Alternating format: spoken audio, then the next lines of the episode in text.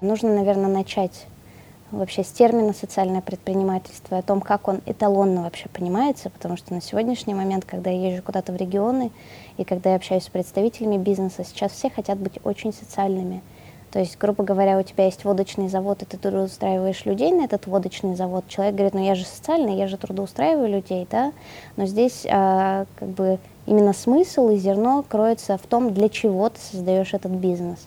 У нас большинство бизнесов, которые создавались ранее, создаются сейчас, но я не говорю, что это плохо, да, они создаются ради того, чтобы зарабатывать деньги, исключительно. Потом какая-то социальная ответственность у тебя уже получается как побочная деятельность. Социальное предпринимательство, классическое его понимание, как это понимают на Западе, и как бы все мировые лучшие практики, это когда бизнес создается ради того, чтобы решить конкретную социальную проблему.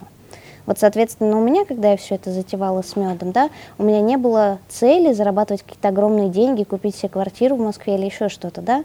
Мне хотелось помочь этой конкретной деревне, да, не умереть. Это очень грубо и очень жестко сказано, да, но я очевидно понимала, что вот есть у меня у отца пасека, есть вот эти бабушки, которые доживают. А я понимаю, ну это же неправильно, потому что ну, везде в Европе это серебряный возраст, это тот возраст, когда люди наконец-то ну, начинают жить. Я прекрасно понимала, что можно бегать, наверное, за грантами, да, можно добиваться у государственной власти какой-то программы развития таких населенных пунктов, но я понимаю, что, к сожалению, времени у нас у всех очень мало на тему нуля и окупаемости у социального предпринимательства. Да? Каждый, кто начинает разбираться в социальном предпринимательстве, пытается понять, зачем это, да? каждый должен понимать, что слово предпринимательство здесь все же стоит, и оно очень сильно спорит, что будет первым или вторым. Потому что если ты хочешь менять социальную какую-то проблему, да, зачастую ты не рассчитываешь ни на кого, и рассчитываешь только на свои силы, поэтому ты должен сразу думать об окупаемости и бизнесе, чтобы бизнес зарабатывал деньги и на заработанные деньги содержал свою социальную ответственность. Собственно, у меня проекту уже три года. Если бы я работала в минус, я бы уже, наверное, умерла. Поэтому все посчитано, мы постоянно расширяем сеть партнеров, которые помогают нам а, продаваться, да, мы постоянно выпускаем новые продукты, потому что это тоже залог успеха и так далее, и так далее. На тему первого проекта, что у меня были галстуки-бабочки, они до сих пор существуют. Конечно, они существуют уже не в том объеме, когда они были на пике моды, да. То есть они продаются в магазинах, да, мы делаем туда поставки, но я не могу сказать, что это какие-то бог весь большие деньги, на которых ты зарабатываешь и ездишь в отпуск, например, да. Ну, просто потому что время прошло, то есть ниша, которая была, мы ее заняли, насколько могли, и так мы в ней живем. Я не вижу тренда, что это умрет, это просто становится нормой жизни, а тогда это был какой-то аховый пик, когда мы все это запустили. Также у меня был проект э, с пошивом женских рубашек. Вот этот проект я как раз вынуждена закрыть, но благодаря всей экономической ситуации и так далее, и так далее, ткани стали очень дорогие, хорошие ткани, да, работа и пошив тоже постоянно растут, а если ты хочешь, чтобы рубашка сидела идеально, все-таки это должен быть индивидуальный пошив. Поскольку мне тоже туда хотелось очень много социальных вещей заложить и сделать производство в маленьком городе, я понимаю, что вот с этим проектом, к сожалению, эти механизмы работать не стали. Мой основной проект это мед, травяные чаи, ягодки, леденцы, бабушки, все, что с этим связано. 95% времени я посвящаю этому. У меня стояла задача придумать какой-то новый продукт. Я еще расскажу, да, что если ты хочешь жить, выживать и зарабатывать, каждый год стабильно ты должен выпускать что-то новое. Причем новое это желательно должно быть такое, что чего на рынке нету или где ниша очень пустая. Соответственно, я стала думать, если у меня есть бабушки, которые равно ягодки, что можно придумать с ягодками?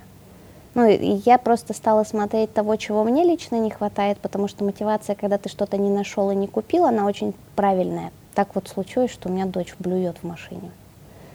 Ну, то есть, что ты можешь сделать ребенку? Дать ей конфетку. Когда я начала разбираться в конфетках, я поняла, что сегодня все штуки, связанные с леденцами, чупа-чупсами и так далее, там везде есть какие-то добавки, которыми я бы не хотела кормить там дочь. Да? И, соответственно, так мы пришли к осознанию того, что мы хотим делать леденцы. У леденцов очень короткий срок хранения по ГОСТу, это полгода максимум.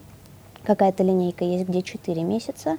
Для ритейла это очень сложно, поэтому, соответственно, в магазинах везде продаются э, карамели и конфеты уже с какими-то добавками. Мы понимаем, что да, у нас есть свои определенные производственные мощности, но если ты хочешь хорошо развивать сегмент с карамельками и леденцами, да, тебе нужны новые производственные мощности, просто чтобы трудоустроить больше людей, чтобы больше бабушек заготавливало ягодки, чтобы процесс шел круглогодично и так далее, и так далее. Так мы пришли к тому, что производство нужно не пристраивать, да, нужно строить отдельно. Потом мы стали думать дальше. Ну, классно. А, построишь ты новое производство. Наверняка оно будет уже большое, и тебе нужны будут люди из соседних деревень, да, которые будут ходить к тебе работать. Я понимала, что, окей, если проект семейный, это значит, что наверняка ты не захочешь продавать долю в бизнесе. То есть классическое инвестирование для тебя наверняка не та самая история, потому что классическое инвестирование, учитывая всю экономическую конъюнктуру, это вовремя войти и вовремя выйти с большим доходом наверняка, да. Я понимаю, что я торопиться не хочу. Для меня это проект больше как проект созидающий, да. Я понимаю, что значит надо использовать какие-то нестандартные инструменты инвестирования ли, заинтересованных сторон ли, да. Поэтому каждый раз мне приходится придумать какие-то новые модели, как это сделать. Три года назад я запустила свой первый краудфандинговый проект, когда, к слову, краудфандинг еще было немножко ругательным, и не все не понимали, про что ты, и не понимали, как с этим работать, да и сейчас немногие знают, как правильно это делать. После первого проекта я осознала, хм, а инструмент-то классный. Позавчера мы запустили четвертый краудфандинговый проект, и делается это очень неспроста. Потому что мне всегда хотелось, помимо того, что это семейный бизнес, мне хотелось бы, чтобы это был народный проект. Потому что сегодня я вижу огромный потенциал людей, которые в силу каких-то причин да, хотят поддерживать хорошие инициативы, да, но не могут кардинально поменять у себя в жизни что-то сами. То есть они готовы с кем-то встать рядом и помочь, но обычно они не знают, с кем, как, почему, не верю, а вдруг мои деньги своруют и так далее, и так далее. Вот краудфандинг — это как раз тот инструмент, если ты правильно упакуешь и объяснишь, какую проблему ты хочешь решать, это вот залог успеха наполовину. То есть если ты даешь проблему, говоришь, да, вот здесь все плохо. Но вот посмотрите, у меня есть решение, которое позволит нам с вами через пять лет, например, получить рабочую модель о том, как сделать, грубо говоря, так, чтобы деревня не умерла, и понести ее в соседнюю деревню и начать там имплементировать. Это вот одна история, то есть проект народный, проект семейный. А дальше мы идем по кругу, наверное, что рано или поздно это должен быть, наверное, государственный проект. Я понимаю, что не нужно чтобы он был государственный, чтобы была какая-то зависимость социального предпринимателя от государственных денег. Ты должен умнее быть, и ты должен сделать так, чтобы ты от этого мог не зависеть. Всегда с государством есть варианты сотрудничества абсолютно разные, да, к какому мы придем в конкретном этом случае, я пока не могу знать, да, но я понимаю, что рано или поздно об этом мы будем разговаривать, потому что если ты хочешь сделать классную рабочую модель для соседней деревни, тут уже появляется такая история, что эта задача-то вообще-то государственной важности. И ты как человек, который просто делает бизнес, ты не можешь этого сделать без определенных инструментов и помощи от кого-то.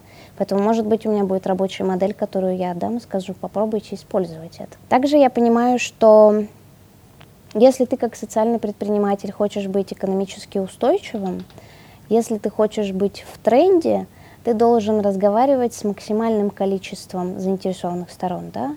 И здесь э, для меня партнерство с какими-то крупными корпорациями это, наверное, та точка, в которую стоит очень часто прикладываться.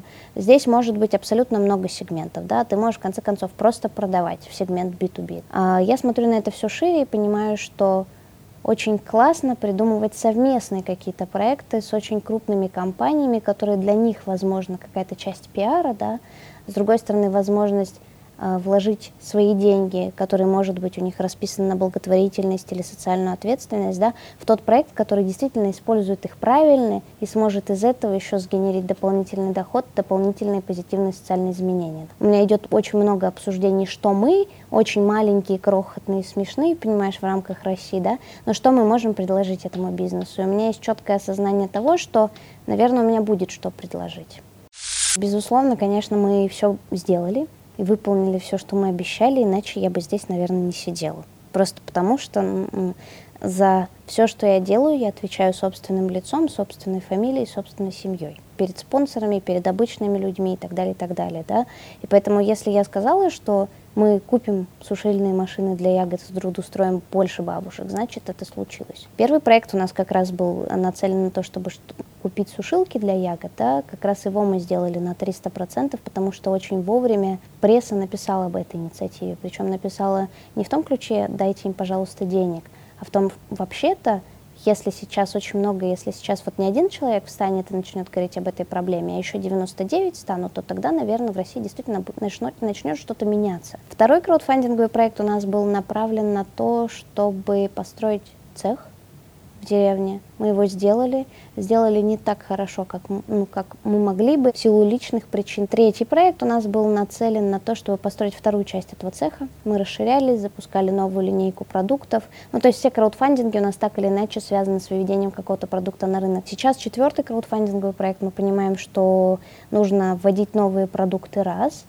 нужно давать больше рабочих мест два, три, ты можешь в него уже упаковать какую-то социальную ответственность и позитивные изменения для людей. Три, да, и то есть этот список можно продолжать. Я очень надеюсь, что карамельная фабрика случится, это будет действительно народный проект, и люди будут ездить и просто посмотреть на то, что все можно сделать своими руками сообща. Я сейчас понимаю, что в Москве есть определенная тенденция и тренд, а, что люди хотят просто получать честный продукт с историей. Поэтому в этом плане я не могу сказать, что я очень много что-то старалась, да. Я просто рассказываю историю и просто показываю, что мы делаем продукт честно. Конечно, я не забываю о упаковке. Я не забываю о корпоративном предложении, которое должно быть у тебя в августе готово, если ты хочешь да, продаваться. Я не забываю о брендировании еще очень многих вещах. Конкретно Росатом и конкретно Сбербанк уже пришли и показали нескольким агентствам пальцем на нас.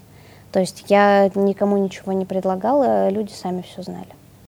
В этом году еще очень сложно судить, потому что самый большой, грубо говоря, жирный квартал – это последний квартал. В прошлом году это было порядка, наверное, 40-45% от общих продаж. Есть я, есть моя помощница, которая может э, где-то какие-то очень важные моменты закрыть и быть на встрече, представлять наши интересы, да. Есть вторая половина, это, соответственно, дизайн и все, что с этим связано – а дальше начинается веселье. Потому что у меня есть э, штат людей в деревне, кто работает в цехе, да, но о том, как упаковать продукт, как он будет выглядеть, какой он будет на вкус, я делаю это сама. Ну, то есть я никому это не доверяю, потому что когда я пробую, например, какой-то новый вкус меда, да, у меня дальше раздается цепочка, как ты о нем расскажешь. И поэтому все, что касается маркетинга, пиара и так далее, и так далее, всем этим занимаюсь я как лицо проекта. Может быть, это моя слабая сторона, но она, опять же, и очень сильная. Папа у меня глава производства, э, он, как, соответственно, драйвит все эти процессы, поэтому я не знаю, какой у них рабочий день и так далее, и так далее. Я знаю, что мне придет качественный продукт, которым ему гордо накормить свою дочь. Для меня это самый главный залог успеха, потому что я знаю, что если он это отправил, значит, я могу открыть любую банку и съесть, значит, мне не стыдно, соответственно, поставить это клиентам. Вся бухгалтерия или какая-то вот вся история, что касается денег, это все проходит через меня, и я знаю, какие контракты будут, какие были, какие-то траты, какое-то финансовое планирование, я в курсе всего этого в любом случае. Поскольку классического социального предпринимательства и реально примеров, про которых ты можешь прочитать в газетах или еще в каких-то учебниках, сегодня очень мало – для нас основная проблема – это, наверное, то, что очень мало людей может чему-то нас научить. Россия уникальная страна, потому что у нас потенциал для социального предпринимательства он огромен.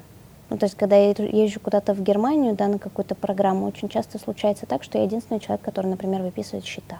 И я единственный человек, который говорит слово монетизация. То есть для них это немножко удивительно. Да? В Москве сейчас все больше и больше площадок, где ты можешь встретиться и поговорить. Да, ты можешь просто, не знаю, за бокалом вина или встретить каких-то таких людей, которые наверняка дадут тебе ответ на вопрос, который тебя сегодня очень мучит. Объективно я уверена в том, что чем больше люди друг с другом разговаривают, тем больше они получают друг от друга знаний и компетенций. Потому что у нас очень много проблем, которые существуют, они просто существуют по незнанию от того, что у тебя есть какие-то страхи, недостаток образования и так далее. Мое счастье, что в Москве есть такое место, и для меня это Impact Hub Moscow. Это коворкинг для социальных предпринимателей, это часть э, международной сети, сейчас их, по-моему, по миру 86. Я знаю, что Impact Hub хотели открывать в Екатеринбурге, но я, ну, то есть я не знаю всей ситуации изнутри. Я понимаю, что у нас изначально условия очень жестокие, очень жесткие ты должен уметь пихаться локтями. Ну, как ни крути, да. При этом ты должен не забывать про свою социальную ответственность и зачем тебе все это. Но для социального предпринимателя очень важно порой просто найти какую-то площадку, чтобы поговорить. чтобы с тобой собрались те же люди, которые понимают ответ на твой вопрос «зачем?». Ведь потому что большинство крупных бизнесов, когда я с кем-то общаюсь, они говорят, а зачем вообще вам, это деревня. Сделайте производство под Москвой, у вас не будет никакой лишней логистики и так далее, так далее. Автоматизируйте его полностью. Сократите вы этих бабушек, зачем они вам сдались? И понимаешь, когда ты такое встречаешь, ты понимаешь, что, к сожалению, ты ни о чем не договоришься, потому что, ну, твой ответ на вопрос, зачем ты это делаешь, он никак, никак и никогда не ляжет этому человеку в голову.